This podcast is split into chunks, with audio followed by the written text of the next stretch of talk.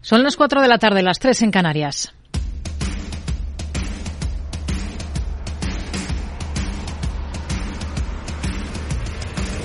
No decida lo que hará el mercado. No se salte las normas de su operativa. No se deje dominar por sus emociones. Mercado Abierto con Rocío Arbiza. Muy buenas tardes. Lunes de transición. La ausencia de negocio en el principal mercado del mundo, en el estadounidense, lleva al resto de mercados a vivir una jornada medio gas, sin relevancia, a la espera de los platos fuertes de una semana en la que será interesante el IPC de la eurozona del último mes de diciembre, la reunión de tipos del Banco de Japón, de la que se empiezan a esperar matices tras el cambio de márgenes en el control de la curva de rendimiento de sus bonos, o el inicio de la temporada de presentación de resultados aquí en casa de la mano el jueves de Bankinter. Hasta entonces, hoy lo que toca, ante ese día festivo en Estados Unidos por el día de Martin Luther King, es ver a un IBEX 35 muy plano, apenas con una caída discreta del 0,03% en 8.878 puntos y ver avances moderados en el resto de plazas del viejo continente. Todo en un día en el que los flashes están en el foro económico de Davos que ha arrancado en esta ciudad suiza. Se habla mucho de recesión global y de la actual tendencia hacia hacia la fragmentación, una tendencia que preocupa al Fondo Monetario Internacional.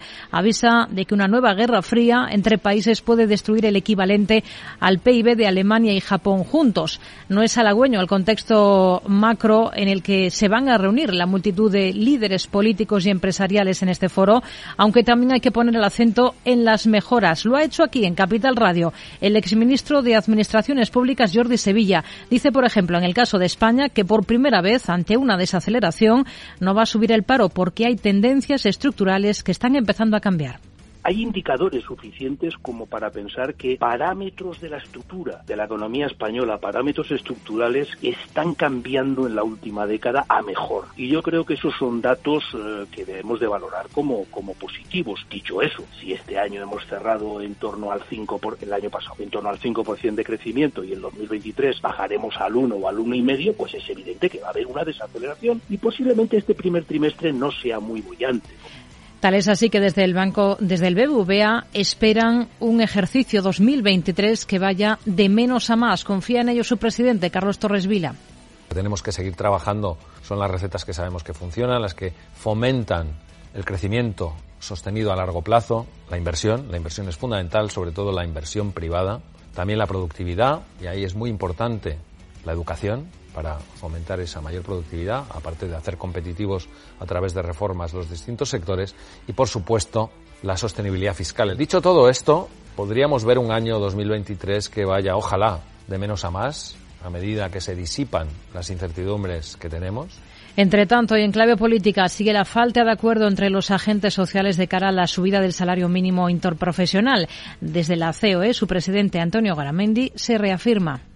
nosotros pensamos que ese, ese va a decir ese salario mínimo que pudiera eh, crecer hasta un 4%, que es un poco la propuesta que hemos hecho, teniendo presente más variables, porque solo se habla de la cifra. Yo tengo presente al campo, al campo español, donde hay que pensar muy bien qué es lo que está pasando y donde hay que hacer una ayuda especial.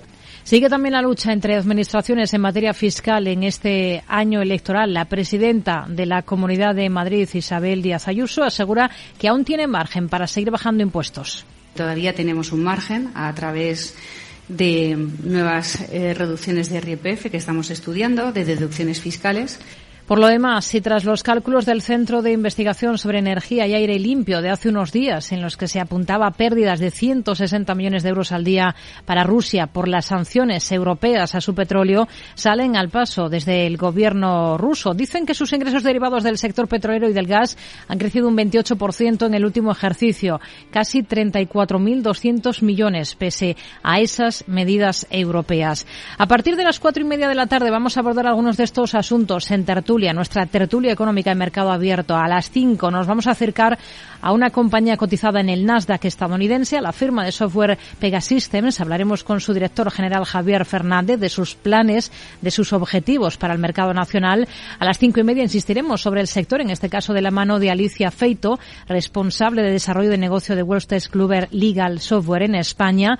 Y hablaremos de dividendos con Javier Garrido, subdirector del Servicio de Estudios de BME. En el tramo final del programa partir de las seis. Ya saben que tendremos nuestro habitual consultorio de bolsa. Nos va a acompañar esta tarde Alberto Iturralde, responsable de Operativa DAX. Esto es Mercado Abierto en Capital Radio. Comenzamos.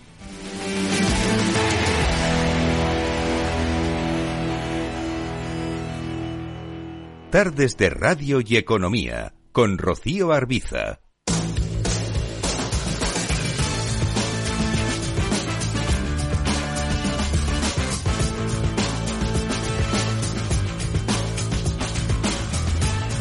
Hoy no tenemos jornada en el principal mercado del mundo. No está abierto Wall Street, es festivo en Estados Unidos, pero sí que tenemos noticias interesantes que atañen a la primera potencia económica mundial. El presidente de la Cámara de Representantes estadounidense lanza una advertencia a los demócratas para evitar el incumplimiento de deudas. Elena Díaz-Bala, muy buenas tardes. Muy buenas tardes. Kevin McCarthy ha pedido a los demócratas limitar el gasto público y un cara a cara con el presidente de los Estados Unidos, Joe Biden, para abordarlo. De lo contrario, amenazan con utilizar dicen el techo de deuda como palanca para exigir dichos recortes. Así hacía su petición al presidente Biden en la cadena de noticias Fox News.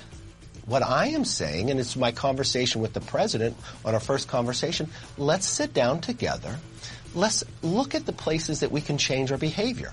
McCarthy señaló el acuerdo de la era Trump de los legisladores estadounidenses en 2019 para suspender el límite de deuda legal sobre los préstamos del Departamento del Tesoro hasta una fecha, recuerda, posterior como evidencia de que tal compromiso es posible. Janet Yellen y el viceprimer ministro chino se verán las caras este miércoles para debatir sobre la evolución económica. Y será en Suiza donde esta semana la secretaria del Tesoro estadounidense y el viceprimer ministro chino, Liu He, intercambien sus puntos de vista sobre las relaciones económicas económicas de ambos países con el objetivo de rebajar las tensiones generadas entre sus líderes. También se debatirán temas sobre relaciones comerciales y el papel de Beijing como mayor acreedor del mundo. Sindicatos alemanes critican la condición de los trabajadores de Tesla en su planta de Brandenburgo. Horarios de trabajo irracionales y temores para hablar es lo que denuncia el sindicato alemán IG Metal sobre los trabajadores de esta planta de Tesla en Alemania. En concreto, denuncian que un número creciente de sus trabajadores ha reportado jornadas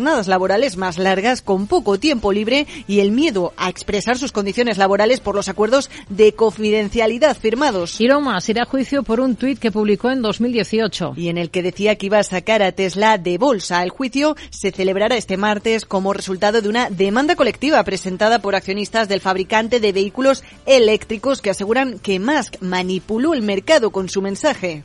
Las farmacéuticas Eli Lilly y AbbVie retiran su acuerdo voluntario de precios de medicamentos en Gran Bretaña. Así es, ambas farmacéuticas justifican su decisión con que cada vez es más difícil argumentar el esquema voluntario del Reino Unido ante las salas de juntas e inversores globales, ya que las tasas de reembolso en 2023 han aumentado al 26,5% de los ingresos. En concreto, desde Lilly señalan que esto ha perjudicado la innovación de la compañía. Y la Unión Europea también pondrá trabas a la adquisición de Activision Blizzard por parte de Microsoft. Según publica Reuters, la Comisión Europea, que tiene como fecha tope hasta el 11 de abril para pronunciarse sobre la operación, está preparando un documento conocido como pliego de cargos en el que expone sus dudas sobre la adquisición y que enviará Microsoft en las próximas semanas. Vamos a mirar a Estados Unidos con Ricardo González, gestor de GPM y autor del libro El Código de Wall Street. Ricardo, muy buenas tardes.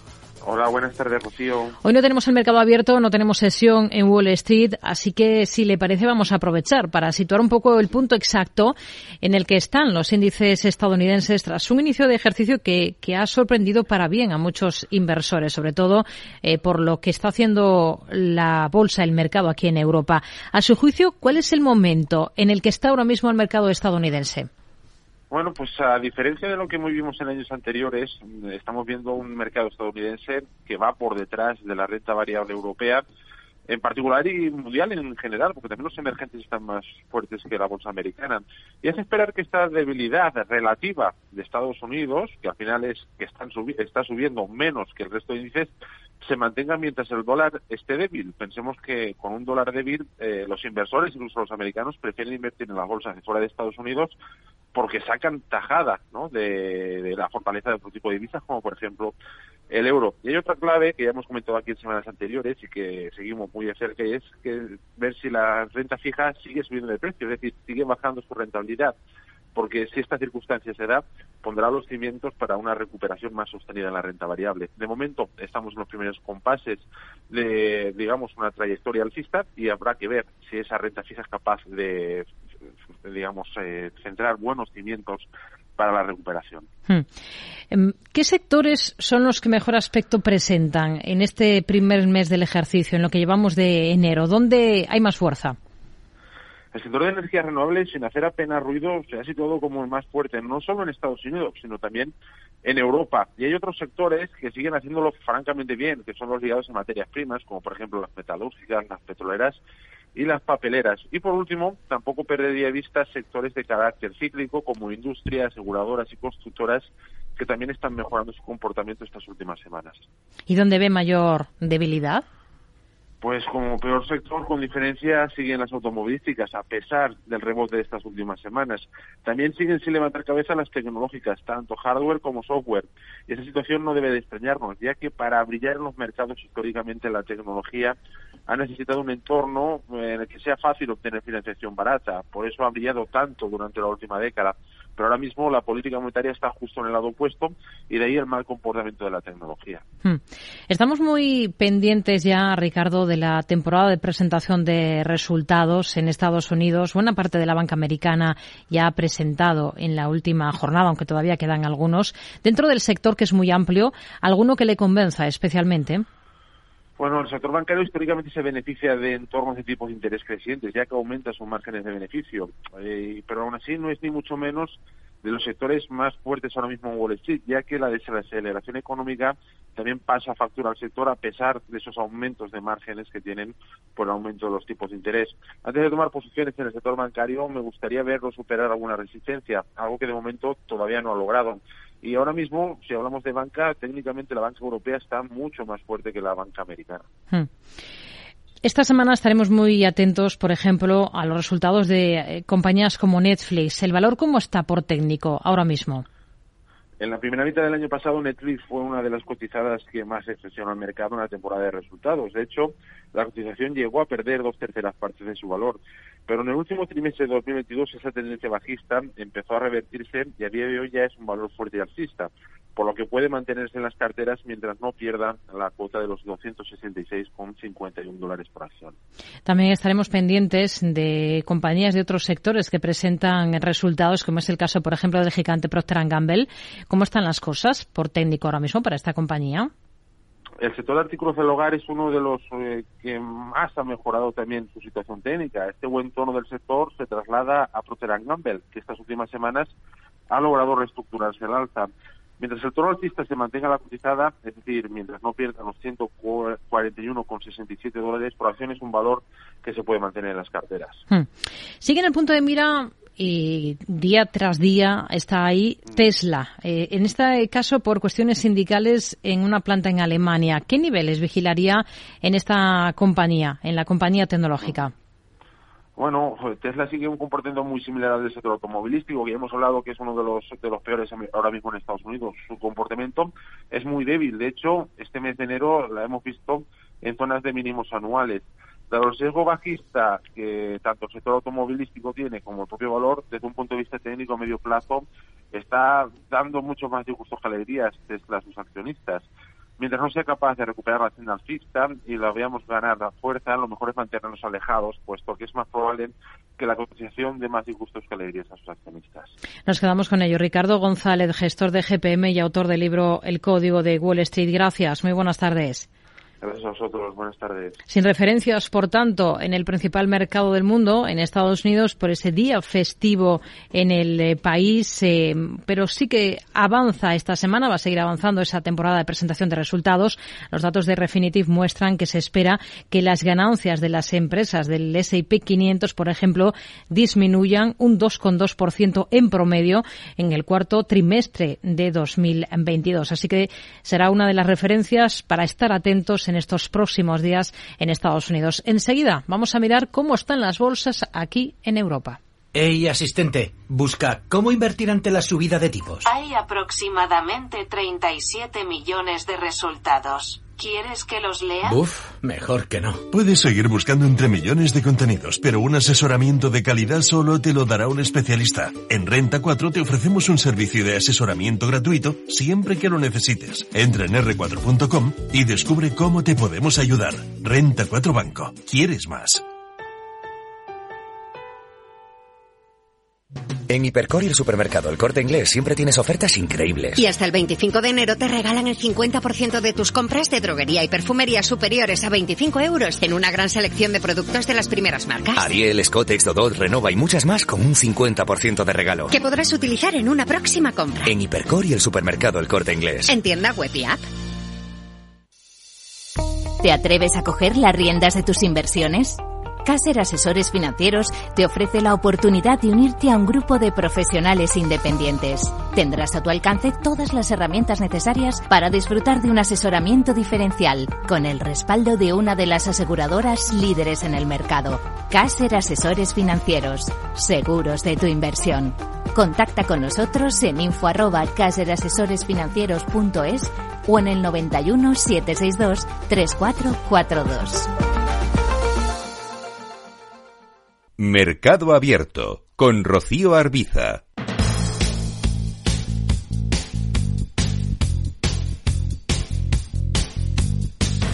16 minutos los que pasan de las 4 en punto de la tarde. Miramos a la bolsa española. Muy plano está el selectivo, el IBEX 35, apenas con un recorte del 0,05% en 8.877 puntos. En una jornada con varias compañías en el punto de mira, una de ellas es Iberdrola, pide a los líderes políticos en Davos más ambición para acelerar la electrificación.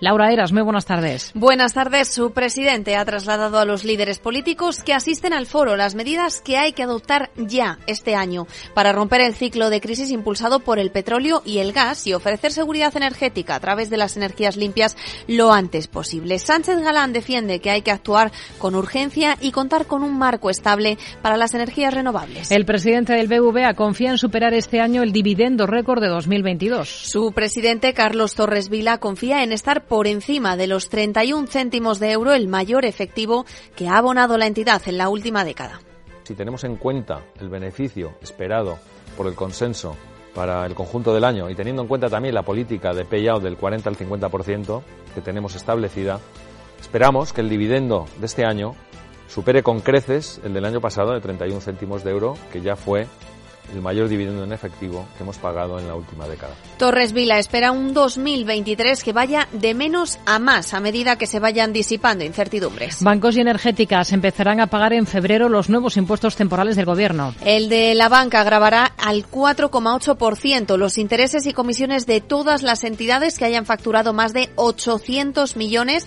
en el año 2019 y afectará a la actividad que las entidades desarrollen en España. Por su parte, el de las energéticas grabará el 1,2% sobre el importe de la cifra de negocio de las compañías que facturasen más de mil millones en el ejercicio anterior a la irrupción de la pandemia. Iberia pasará página si no convence a competencia de la compra de Europa. La integrante de IAG espera que este año sea capaz de convencer a las autoridades de competencia en Europa de las bondades que tiene la compra de Air Europa para todo el sector. En todo caso, en caso de que no sean capaces, el presidente de Iberia, Javier Sánchez Prieto lo tiene claro. Será mucho mejor pasar página. Enagas compra el 20% del interconector europeo BBL a la alemana Uniper ha alcanzado un acuerdo con la empresa germana que el Estado acaba de rescatar para hacerse con ese porcentaje de la compañía holandesa que es propietaria de un gasoducto de 235 kilómetros que une el Reino Unido y Holanda. Se trata de una infraestructura que es clave para la seguridad del suministro de gas a Europa,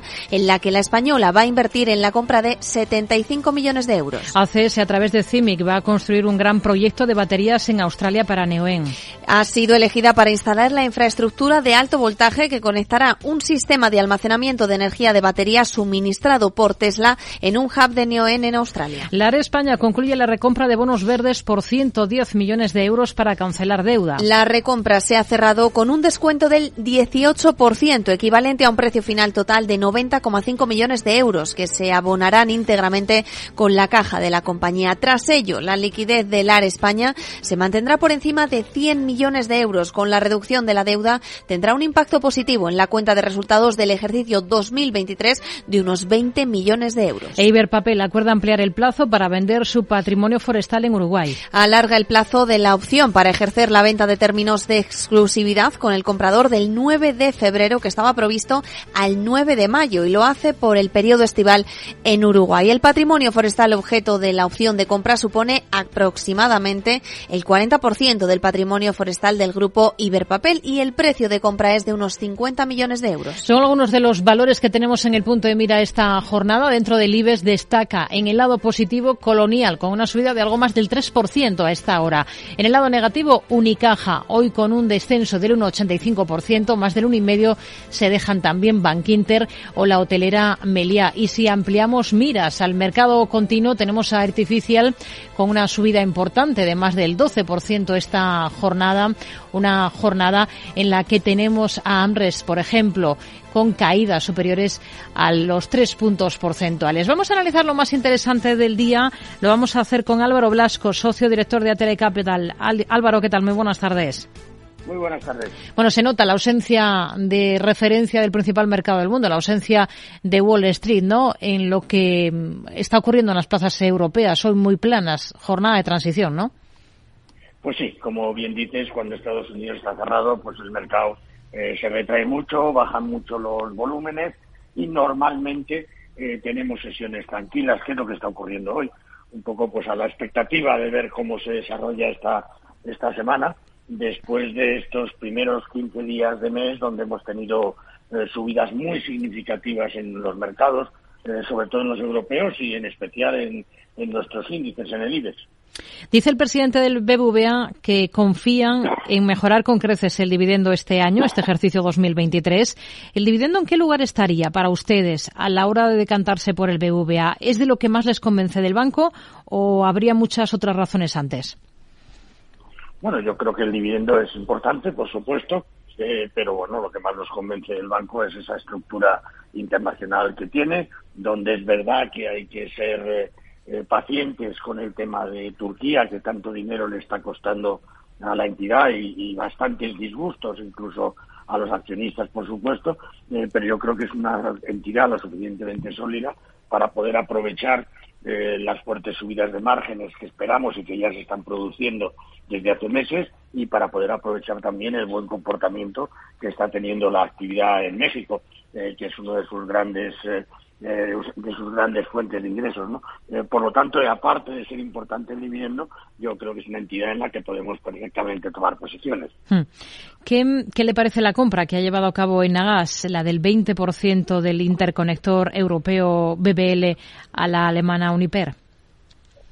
Bueno, yo creo que es una operación interesante, es una operación eh, que tiene un coste importante, esos 75 eh, millones de euros eh, en los que se nos ha comunicado que se ha hecho la operación, pero bueno, también digamos que amplía su actividad. Yo creo que el tener esa conexión vía Países Bajos con Reino Unido, pues es importante para la compañía y le puede dar un flujo de, ingresos importantes en el futuro. O sea que yo creo que la operación es bastante interesante. Hmm. Si miramos a los valores que, están destacando esta jornada, vemos que sigue el buen tono para IAG. ¿Qué potencial le ven ustedes al valor tras ese buen arranque de ejercicio que está teniendo la compañía? Bueno, parece que todos los informes que se están manejando en estas primeras eh, jornadas y en las últimas del año pasado es que podríamos quizás eh, evitar la recesión en Europa o si esta se produjera pues ser eh, leve y de corto plazo, ¿no? Y eso en principio pues lo que hace pensar es que si efectivamente se mantiene una cierta actividad económica y por lo tanto no hay un, eh, incremento importante de, paro, etcétera, pues el año para el turismo que ya se ha recuperado de forma significativa el ejercicio 22 pues puede ser muy importante, ¿no? Y lo que hemos visto en IAG es en las últimas semanas, pues una ofensiva importante, basada también en grandes ofertas, eh, pero lo que quiere es llenarse esos aviones y poder retomar, digamos, una actividad eh, mucho mejor que la que tenía antes del COVID. Hmm.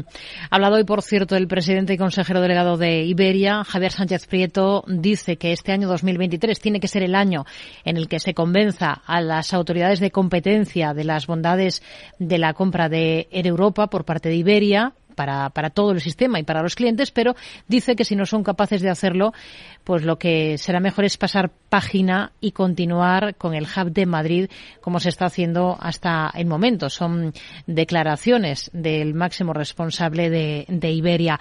Otro valor de los que tenemos en el punto de mira es eh, Meliá. ¿Cómo, ¿Cómo, ven las cosas para, para Melia? ¿Son optimistas? Hoy estamos viendo que la compañía está mm, entre las que recogen beneficios, recortan unos 75% ahora. Bueno, después de la fortísima subida en las últimas semanas de Melia, eh, tiene todo el sentido que veamos un recorte en su cotización. Eh, por otro lado, yo creo que también, eh, si pensamos que vamos a tener un buen ejercicio de turismo, también lo será para Melia, pero seguramente en algún momento del ejercicio puede tener que retocar algo sus precios eh, y reducir algo los márgenes con los que se está moviendo. Eh, eso quizás podría ser una, una noticia eh, menos positiva, pero por otro lado también le podría asegurar un porcentaje de, de ocupación mucho más elevado para sus para sus hoteles. Por lo tanto, yo creo que es un valor a tener en cuenta, un valor para estar un poco atentos a él en, en nuestros momentos cruciales en los que vamos a empezar a tener datos de cómo se presenta eh, la, campaña, campaña turística de los próximos meses, eh, pero bueno, yo creo que lo puede hacer muy bien, la verdad. Hmm. Pros y contras de estar en, Colonial, que hoy también es de las eh, más animadas del IBEX, de hecho la que más sube, un 3%. Bueno, yo los pros están muy claros para mí. Es que el tipo de activos que tiene la compañía es, es, absolutamente de máxima calidad y eso es importantísimo eh, a la hora de, tomar eh, posiciones en este sector. Eh, es verdad que hablamos de que puede haber bajadas de valoración, etcétera, en algunos de los activos a lo largo de este ejercicio, pues dada la falta, por un lado, de nuevas construcciones, por otro lado, las dificultades de financiación de operaciones, etcétera. Pero yo creo que Colonial está un poco, no digo al margen, pero sí por, algo por encima de estas de estas consideraciones y bueno, tiene una ocupación eh, por encima del 90%, eh, sus clientes son de primera calidad, eh, las localizaciones son importantísimas y buenísimas en aquellas zonas donde está presente con fuerza, o sea que yo creo que Colonial es una gran opción. Hmm. Otro valor, en este caso en el mercado continuo, Iberpapel, que es noticia porque ha ampliado el plazo de negociación con el comprador de su negocio en Uruguay. ¿Qué visión tienen ustedes para una compañía como, como esta, sector papelero?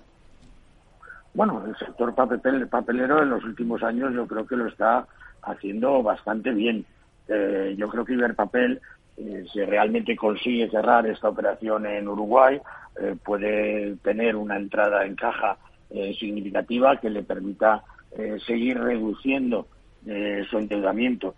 hay que recordar también que las cifras de los nueve primeros meses del año tampoco han sido excesivamente brillantes para la compañía, pero como digo, si consigue cerrar esa venta del negocio en Uruguay, puede hacer una reducción muy significativa eh, de deuda y por otro lado también podría emprender con parte de, ese, de esa liquidez eh, nuevos proyectos que yo creo que pueden relanzar todavía eh, la actividad de la compañía. Entonces, sería prudente, las cosas como son, no haría una gran inversión en el papel, pero yo creo que se puede estar en la compañía. Álvaro Blasco, socio director de Atele Capital. Gracias. Muy buenas tardes. Muy buenas tardes. Todo mientras desde la Comisión Europea creen que la eurozona puede esquivar una recesión profunda y prolongada a la luz de las señales positivas y alentadoras que se van observando en las últimas semanas, aunque instan a seguir vigilantes y adoptar las políticas adecuadas para que este escenario se materialice. Son declaraciones del comisario de Economía, Paolo Gentiloni, a su llegada a la reunión del Eurogrupo que tiene lugar esta jornada, tiene lugar este lunes en eh, los ministros de Economía y Finanzas de la zona euro van a celebrar su primera reunión de este año con un debate centrado en la coordinación sobre política fiscal con el análisis de los planes de apoyo energético a hogares y empresas vulnerables sobre la mesa. Miramos ahora al resto de plazas europeas.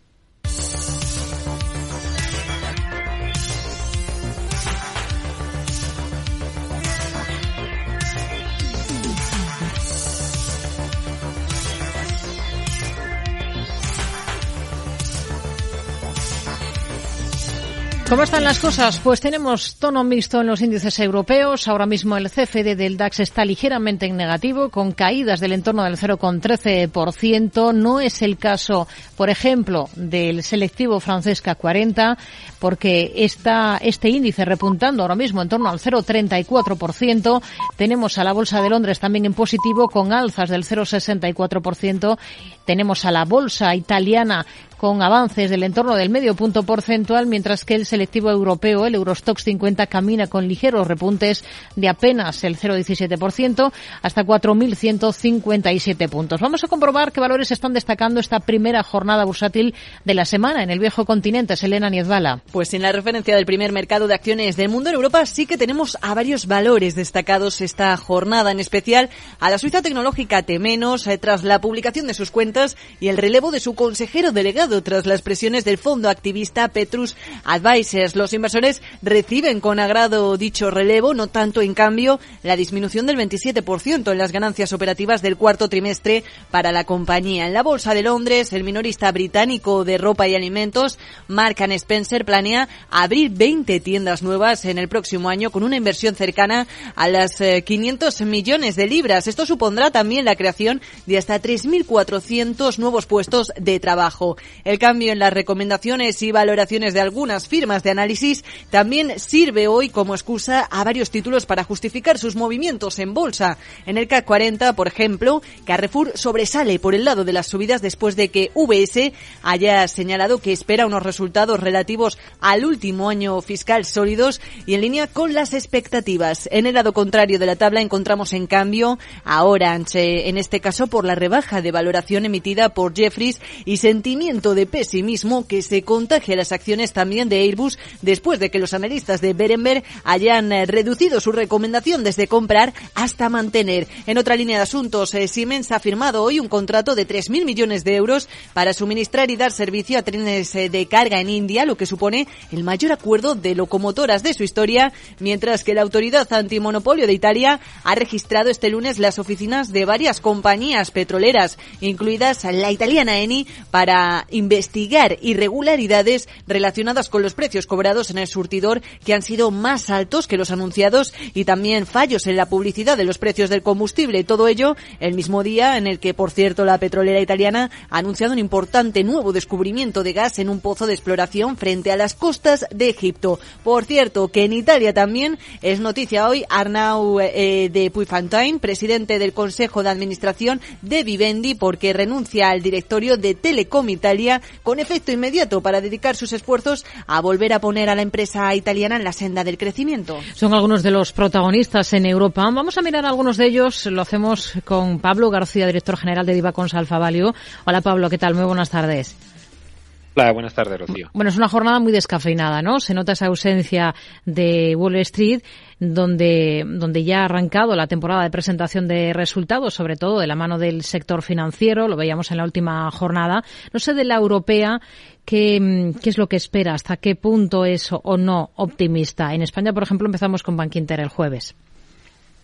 Bueno, la verdad es que los resultados que se han ido publicando en Estados Unidos han sido bastante buenos. ¿eh? Hemos tenido ya JP Morgan, hemos tenido Citi, entre otros, y de momento aguantando bien. Eh, el 3, el 3T ya nos, eh, ya nos sorprendió positivamente, ¿no? Y quizá el 4T pues venga con la misma retórica. No obstante, eh, pensamos en Diva Consol Value que las revisiones a la baja de estimaciones para 2023 deberían sucederse, sobre todo en el primer semestre, para después, una vez que se estabilicen los tipos de interés tanto en Estados Unidos primero como después por el Banco Central Europeo, podamos ver una cierta recuperación para cerrar un año que en principio se promete bueno en bolsa. Hmm. Si miramos a, compañías, estamos mirando a, varias de distintos sectores. Por ejemplo, a Renault, por ese anuncio que ha hecho del desarrollo de un nuevo cargador para sus vehículos eléctricos que va a permitir reducir las pérdidas energéticas, dicen un 30%, recargarse más rápido e inyectar energía de vuelta a la red gracias a su naturaleza bidireccional. Al margen de esto, de este tipo de, cuestiones, de estos avances que siempre son muy interesantes, ¿qué recomendación tienen ustedes ahora mismo para este valor, para esta compañía, para Renault? ¿Cómo ve las cosas ahora para Renault? Bueno, primero destacar que la realidad de esos desarrollos de baterías y cargadores son imprescindibles para el devenir de los vehículos eh, eléctricos. En el caso de Renault, nuestra recomendación a los precios actuales eh, es vendedora eh, y no le damos un potencial positivo, destacando un poco la falta de transparencia con la alianza Renault, Nissan y Mitsubishi, que esperamos que en el corto plazo puedan disiparse algunas dudas, la deuda neta que hay a nivel del, digamos, del sector industrial y también la dependencia del mercado doméstico eh, europeo no sin destacar que antes de la salida Rusia, por ejemplo, representaba un 18% de las ventas totales de Renault. Creemos que hay mejores opciones dentro del panorama de automovilísticas europeas. Para Total Energies, ¿cómo, cómo ven las cosas? Hoy es noticia por esa inversión que se ha confirmado para hacer un nuevo proyecto de petróleo en aguas de Brasil. Mm. Bueno, un proyecto interesante, costará en torno a mil millones de, dólares eh, y podría pues, suponerle entre 25.000 y 60.000 en los casos más optimistas barriles al día. ¿no? Eh, cuenta con una participación en el proyecto del 45% eh, y está como unos 330 kilómetros al sur de Río de Janeiro. Total, bueno, el potencial también es que habían subido con mucha fuerza las petroleras, le damos un potencial a seis meses de tan solo el 3% y visto que el precio del crudo ha venido a la baja en los últimos meses, la mejor opción el top pick que barajamos en el sector sigue siendo Shell. Hmm. ¿Qué le parecen los planes de Marks Spencer para abrir hasta nueve, mm, hasta 20 nuevas tiendas en Gran Bretaña? Bueno, muy optimista, ¿no? A ver, detrás de todo esto y la buena acogida del mercado, que sube ahora mismo en Londres un 1,75%, está que va a invertir casi 500 millones de libras en hacer sus tiendas, como han dicho, más grandes y mejores, ¿no? Y, bueno, pues la prensa británica eh, destacaba que se van a crear 3.400 nuevos puestos de trabajo, con todos los problemas, digamos, eh, que están teniendo tanto salariales como a nivel social en Reino Unido. Esto ha sido una buena noticia, ¿no? Que una gran compañía y muy conocida en, eh, en Reino Unido, pues esté, digamos, avanzando en esas aperturas, en esas hacer más grandes, mejores y encima creando puestos de trabajo. En cualquier caso, bueno, interesante, ¿no? Pero vemos también otras opciones mejores dentro del sector de food retailers. Hmm. Tenemos en el punto de mira también a, Telecom Italia después de ese anuncio de una dimisión en su consejo de administración. ¿Qué es lo que más y lo que menos le gusta ahora mismo de, de esta compañía, sector telecos? Bueno, la verdad es que Telecom Italia es una compañía especialmente mal gestionada, ¿no? Y, sus acciones lo han, lo han refrendado. Hoy es distinto, hoy Telecom Italia está subiendo un 3%, y es que Arnaud de eh, Puyfontaine, que es el CEO de Vivendi, anunció que dimitía como consejero delegado de la Telecom italiana. Para los que no conozcan un poco todo el vericueto de, de posiciones dentro de Telecom Italia, Vivendi ostenta el 23,8% de los derechos de voto de Telecom Italia y con esa participación que tan solo es del 17,1%. Y ha habido, como no, pues muchos eh, muchas historias políticas dentro del seno de la compañía. Así que es curioso que el CEO de tu mayor accionista deje el consejo de administración. Y eso se ve como una apertura, como la posible llegada de alguna otra compañía. veremos en qué queda la, historia. Este 3% es una buena noticia para Telecom Italia, que también en este caso no es de las telecom más eh, que, que más nos gustan. Hmm. ¿Cuál es la que más les gusta? Bueno, a mí me sigue gustando sobre todo Deutsche Telekom. Yo creo que el potencial que tiene en Estados Unidos con T-Mobile USA sigue dando un potencial que no tienen el resto de telecoms en el top line, ¿no? Las ventas no crecen y sin embargo la norteamericana, la filial de Deutsche Telekom está demostrando un, crecimiento extraordinario de suscriptores. Hay algunas otras compañías con movimientos llamativos esta jornada, por ejemplo la tecnológica suiza T- que está subiendo con fuerza en torno al 9% em, tras presentar resultados y también eh, tras el anuncio de relevo, en este caso, de su consejero delegado. ¿Qué, qué visión tiene para un valor como este? Bueno, no le damos potencial desde los niveles actuales y está subiendo hoy en torno al 8% la compañía de, soluciones de, software. Las cifras no han estado mal, ventas 290 millones de francos suizos, el EBIT eh, casi 128 y medio. Eh, bueno, este, esperaremos a conocer las cifras definitivas en febrero, pero es verdad que, anunciaron la, dimisión de Max Chort, que es el, el actual CEO de la compañía, y eso parece que también ha sido un revulsivo para la compañía, pero en este caso tenemos una posición bastante bastante neutral en, en. Hoy tenemos buen comportamiento para Air France KLM tras la mejora de perspectivas para la compañía que ha dado JP Morgan. ¿Ustedes se fijarían en alguna aerolínea ahora? Bueno, es cierto que el sector ya avanza a doble dígito, lo que llamamos de ejercicio, en torno al once y medio, lo que llamamos el travel and. Es extraordinario la reapertura de China, las ciertas mejoras de las cifras de pasajeros. Desde luego las perspectivas parecen mejores, quizá han ido más lento de lo deseable, ¿no? pero sin embargo, en un entorno de, recesión, eh, pues podría ser un lastre, ¿no? Una piedra en el camino de, la recuperación de las aerolíneas, ¿no? La subida de tipos, la inflación que están mermando la renta disponible, ¿no? A ver si eh, habrá que ver un poco las reservas de la primavera-verano, cómo evolucionan para seguir apostando por este sector que está siendo, insisto, de los mejores del de principio de ejercicio. Nos quedamos con ello. Pablo García, director general de Divacon Salfavalio. Gracias por su análisis con nosotros. Muy buenas tardes. Igualmente, buenas tardes. Enseguida, tertulia económica aquí en Mercado Abierto. ¿Qué es ir más allá?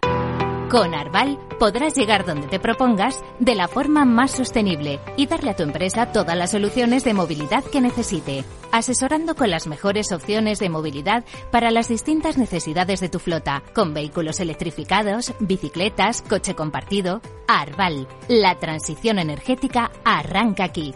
Más información en arval.es. Lauri, decidido. La despedida la hacemos en Andía. Prepara el bikini. Lauri, que en Andía vive el ex de Jesse, que nos vamos a Málaga.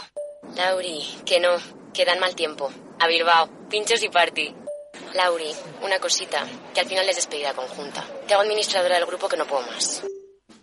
En Renfe tenemos más de 1500 destinos para que siempre puedas llegar a donde quieras llegar. Nadie te da más. No todos los trenes son como Renfe. Renfe, tu tren. Si quieres entender mejor todo lo que rodea a nuestro sector alimentario, tienes una cita en La Trilla. Un gran equipo de especialistas te acercará a la actualidad económica y política desde el campo hasta la mesa. Conocerás sus principales innovaciones sin olvidar las producciones más tradicionales. Los sábados de 8 a 9 de la mañana con Juan Quintana, La Trilla de Capital Radio.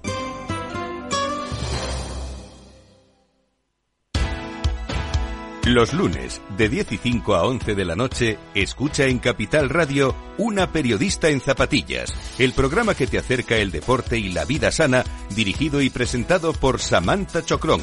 Información sobre carreras, entrevistas a profesionales de la salud, la solidaridad en el mundo del running, todo esto y mucho más te lo ofrece Samantha Chocrón, una periodista en zapatillas. Los miércoles a la una de la tarde en Capital Radio, Gestión del Talento. El escaparate de la formación para el empleo. Expertos formadores, agentes sociales y representantes de la Administración se dan cita en este espacio para impulsar el valor de la formación y el talento. Un espacio de Fundae, la Fundación Estatal de Formación para el Empleo, dirigido por José Joaquín Flechoso. Mercado Abierto con Rocío Arbiza.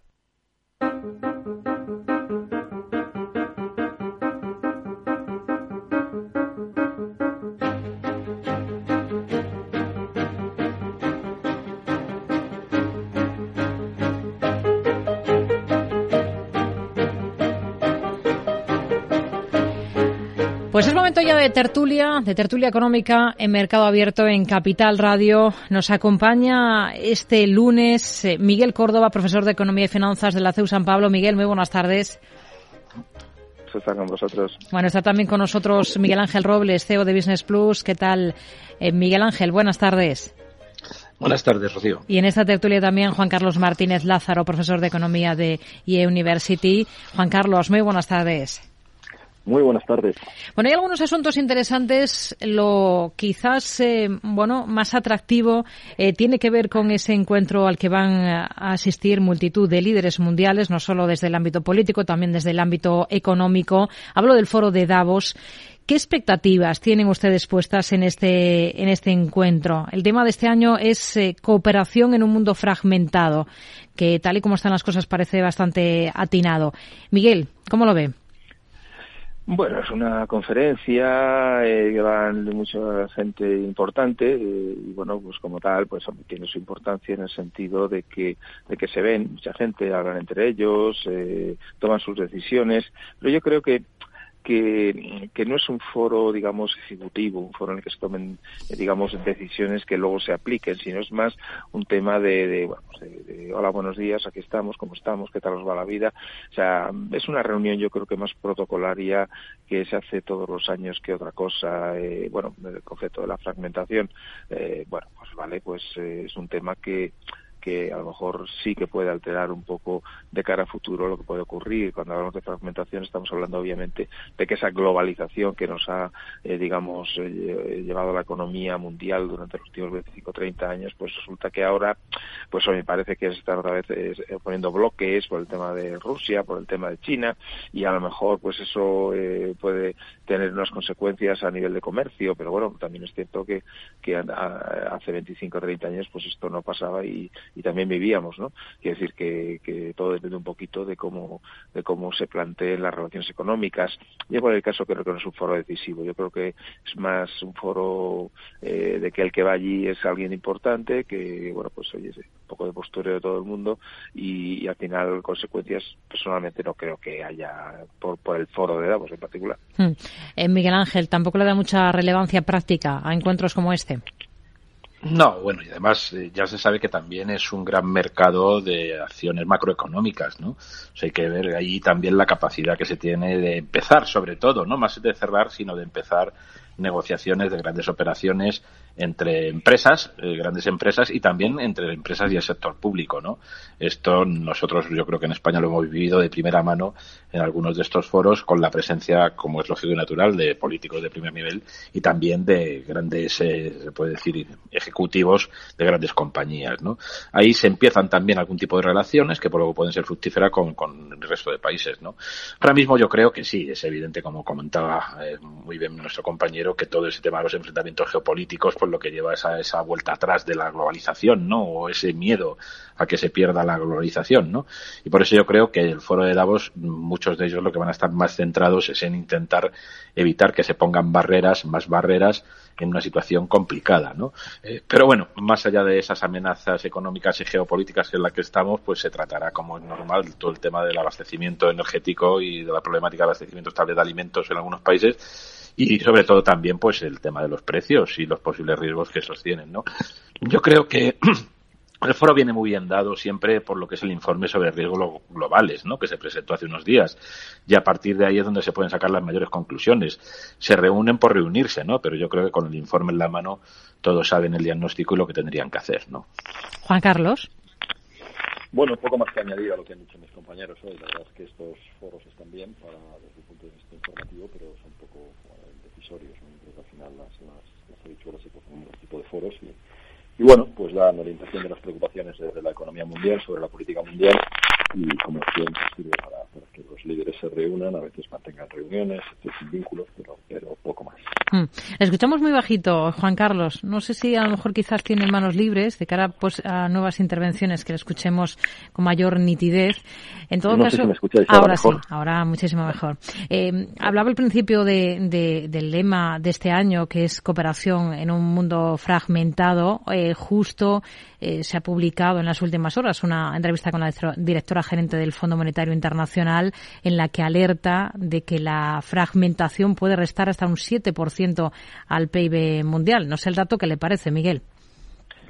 Bueno, eh, es una frase que, que no digo que no pueda ser cierta, sobre la base de, claro, de, que en una economía globalizada, pues evidentemente el comercio es mucho más libre, pero a lo mejor no, no necesariamente es más justo. Es decir, yo lo que quiero decir es que eh, hace 20, 25 años, cuando se empezó a lanzar todo el tema de manufacturas hacia China, era porque era muy barato y esas cosas. Luego los chinos aprendieron y empezaron a, subcontratar con países de Asia Pacífico, tipo, yo qué sé, Bangladesh, eh, Camboya, bueno, ese tipo de países, ¿no?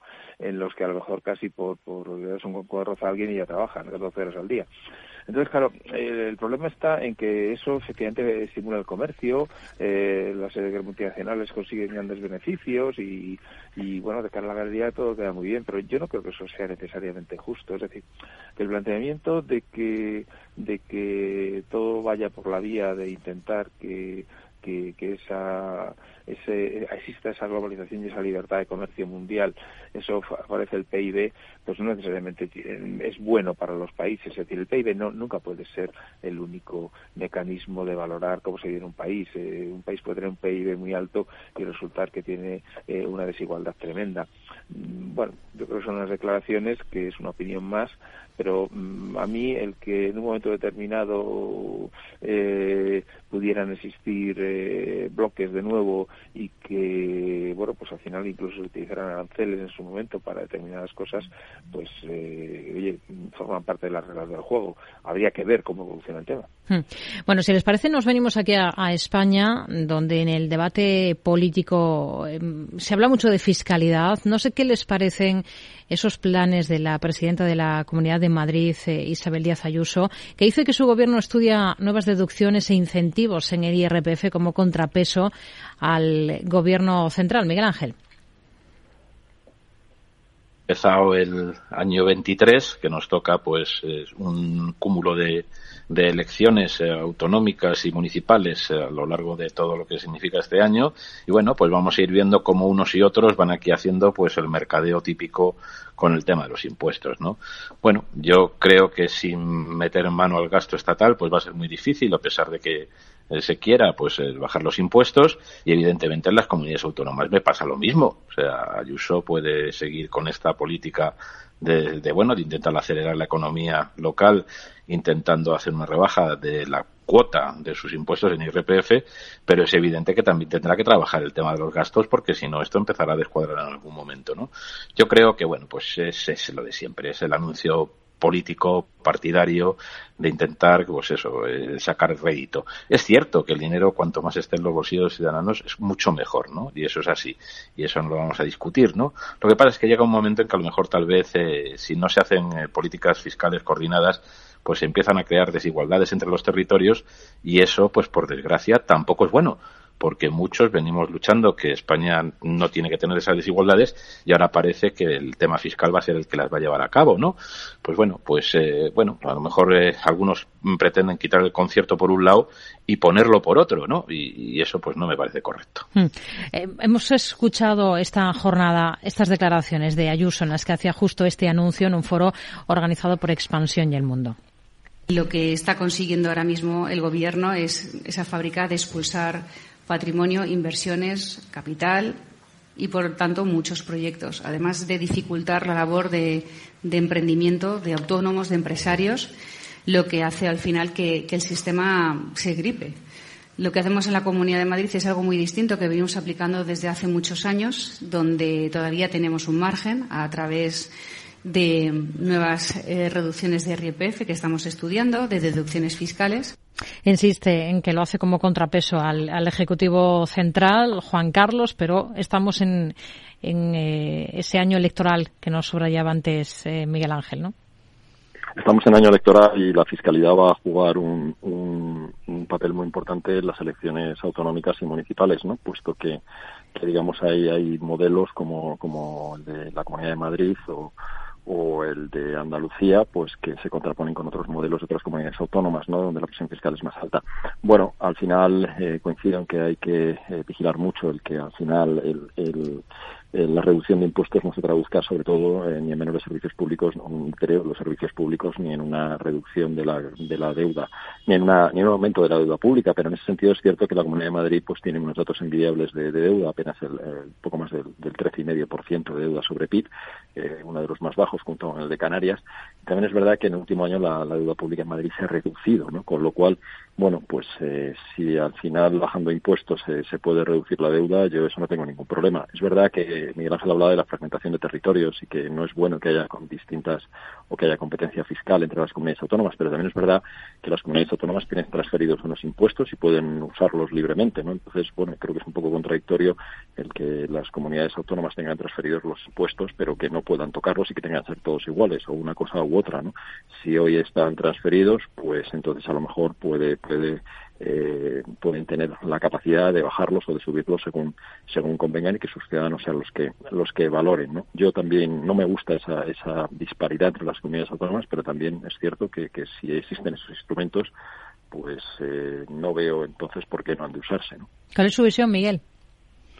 Sí, bueno, a mí tampoco me gusta el, dump, el dumping fiscal. Eh, creo que realmente que eh, hay que armonizar más el tema impositivo. Eh, el hecho de que, bueno, pues en sucesiones ya lo sabemos, en patrimonio lo sabemos, eh, también ahora en IRPF, y bueno, y antes también, aunque ahora más.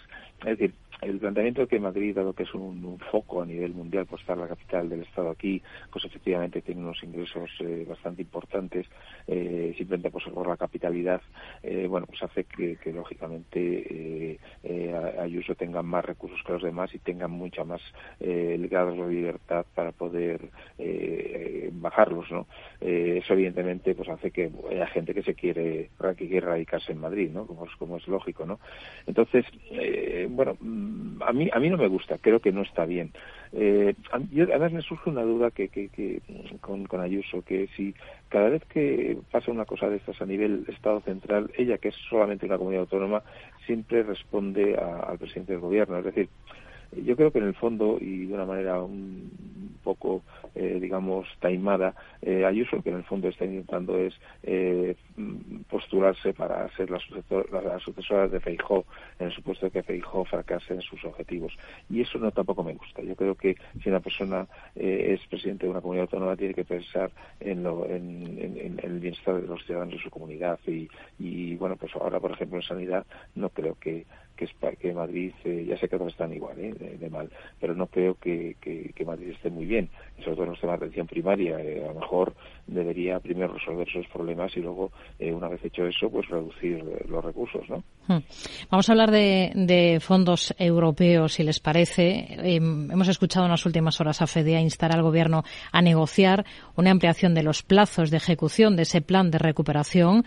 Dicen desde la Fundación de Estudios de Economía Aplicada que se ha sobrevalorado la capacidad de España de absorber con rapidez eh, niveles de inversión tan elevados como los que están previstos en este, en este plan. El caso, y lo hemos subrayado em, bastante en este espacio, en esta tertulia, Miguel Ángel, em, es que vamos bastante retrasados con, con este tema, pero no solo está ocurriendo en España, ¿no? Bueno, no, vamos, es que Europa está llena de administra, de, o sea, de, lentitud administrativa y burocrática, ¿no? Y por lo tanto, pues esto es lo que está, yo creo que sobrepasando sobre todo el tema de los plazos que se tenían previsto en inicio. Es cierto que aquí todavía nos quedan muchos PERTE por poner en marcha de todos los que se estaban comentando o hablando y en realidad no llegan a los que son los planes sobre todo de, de ayuda a cierto tipo de industria, pues todavía no llegan a estar implantados en su totalidad. Y ya estamos, como se suele decir, pues a la mitad del camino ya llevamos más de un año y medio en el que se podían haber empezado a ejecutar algunos planes, pero como no se han hecho desde un punto de vista político eh, las planificaciones y las ayudas que hay que repartir, pues eso. Y además hay una cosa que es muy malo, ¿no? O sea, el tema de las ayudas y las prisas mm, no es bueno juntarlas, ¿no? Porque luego al final lo que pasa es lo que yo creo que ya está empezando a pasar, que es destinar las ayudas a temas eh, baladíes que no tienen de verdad ninguna importancia en la economía del país y que empiezan nada más que a ser pues campañas de comunicación, de difusión, de bueno, de, actuaciones eh, ligadas a cambios que se tienen que producir pero que no se producen porque se publicitan antes de que se, realicen, ¿no? Bueno, pues todo esto lo que nos va a llevar es a que de verdad seamos capaces o no de, de llevar estos términos de intentar ayudar a esa transformación que estaba previsto que llevara este plan de transformación y residencia. No lo veo. Yo particularmente en el ámbito de la pyme no veo que estén llegando en la cuantía ni en la intensidad necesaria y por lo tanto eso habría que modificarlo. Hoy he hablado de este asunto. Aquí en Capital Radio el exministro Jordi Sevilla decía esto sobre la tramitación de los fondos. Creo que se han burocratizado mucho. Creo que nos hemos empeñado en, casar a martillazos los Next Generation como con la ley de contratos tradicional y, corremos el riesgo de que acaben siendo eh, fondos estructurales, es decir, que vengan bien, pero mm, perdamos en el camino ese carácter disruptivo que tenía sobre todo los PERTES. Juan Carlos, una pincelada muy breve, que estamos casi sin, sin tiempo. Muchas prisas como, como para acabar con la solicitud de estas ayudas. Bueno, yo si es necesario ampliar el plazo y pedirlo, hagámoslo. Lo que no hagamos es desaprovechar esos fondos, esa oportunidad de cambio estructural que puede haber para la economía española y sobre todo eh, no perdamos la, la, posibilidad de que, de que haya un, dinero que sirva para cambiar cosas. ¿no? Yo creo que es mucho mejor gastarlo bien, eh, aunque si tardemos algo más en hacerlo, que bueno, pues dedicarnos a campañas de publicidad como últimamente vemos mucho en la tele con cargo a estos fondos y que no aportan absolutamente nada más allá de la propaganda. Juan Carlos Martínez Lázaro, Miguel Ángel Robles, Miguel Córdoba, gracias. Hasta la próxima. Muy buenas tardes.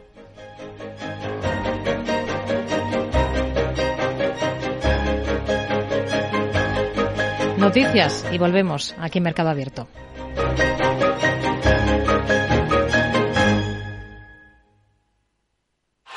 ¡Vaya acción! ¿La has visto? ¿Qué acción? Una acción gratis. Ahora consigue una acción gratis por hacerte cliente de XTB y descubre cómo se siente un inversor en bolsa. Descarga la app de inversión de XTB, hazte cliente, haz tu primer depósito de cualquier importe y disfruta de tu acción gratis para empezar a invertir. Invertir implica riesgos. Términos y condiciones de la promoción en xtb.com. Si quieres conocer mejor las empresas con las que trabajas, empieza por Informa. Compruébalo con tres informes gratis, el nuestro para que nos conozcas más y los dos que tú elijas para tu negocio. Solicítalos ya en Informa.es. Informa, líder en información empresarial.